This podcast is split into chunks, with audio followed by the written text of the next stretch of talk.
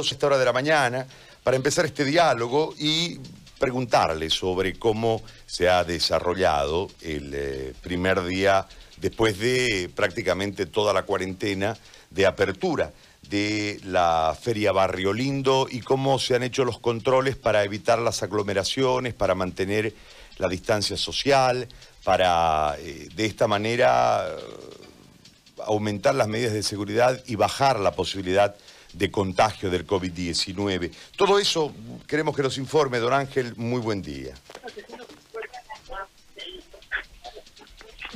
Buenos días, señor Gary Áñez.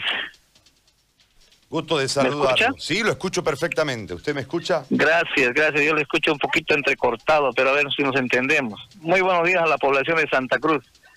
Hoy día la Feria Basiolindo está atendiendo normalmente después de más de 100 días que hemos estado ya estacionados, ¿no? Eh, realmente ha sido un tiempo que nos han nos han puesto una cuarentena que realmente era necesaria para nuestra salud, pero también nosotros necesitamos salir, salir a generar economía porque teníamos mucha mercadería invertida y esos tiempos también ya lo estábamos ya pasándolo un poco ya flaqueando, como se dice.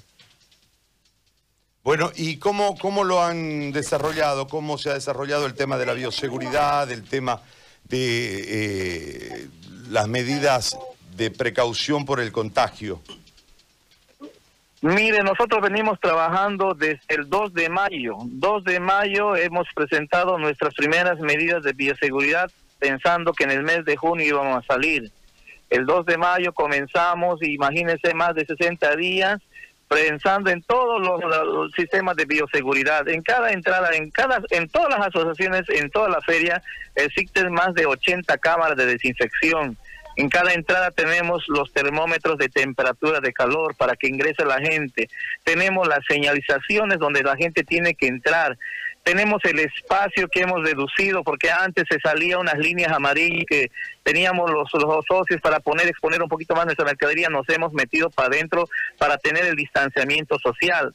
Obligatorio en cada puesto tiene que haber alcohol en gel alcohol en 70% con su barbijo y su protección de las gafas y todo lo que uno puede tener para protegerse de esta pandemia Gary ¿Y la gente ha ido? ¿Hay, hay buena cantidad de gente? ¿Cómo, cómo lo han calculado eso? ¿Cómo, ¿Cómo lo están viendo? Nosotros teníamos una expectativa de recibir al pueblo cruceño con los mismos precios, incluso hemos hecho algunas rebajas, algunas ofertas, pero lamentablemente, le diré, los ambulantes nos han ganado.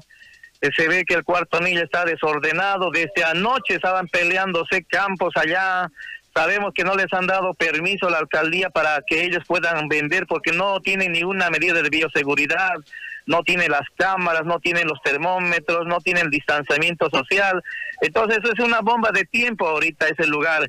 Yo no sé, la alcaldía ha dejado crecer durante más de un mes hemos ido peleando con ellos que venga la alcaldía, pero también entendemos que la Guardia Municipal está reducida porque nos dicen que un 50% está enfermo, entonces esa es la excusa y aparte también la policía, yo creo que eh, yo creo que hoy día tomará la alcaldía una determinación ya que nosotros como centros que somos comerciales internos estamos cumpliendo con todas las medidas de bioseguridad, incluso los famosos desdoblamientos que había en las aceras, ahora ya no existe eso, entonces eh, todo eso ha sido gracias a una coordinación con los socios y todos los dirigentes, Gary. Ahora, eh, una, una última consulta en esto.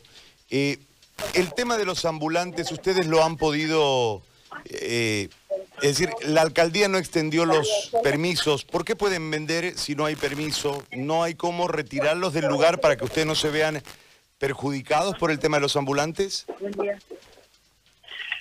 Mira, Gary, yo no puedo entender eso, cómo la alcaldía ha dejado crecer. Lamentablemente, eso venía de a poquito en poquito. Nosotros le hemos dicho bien claro cuando comenzaron ya en esta como la feria de invierno, que no les han aprobado.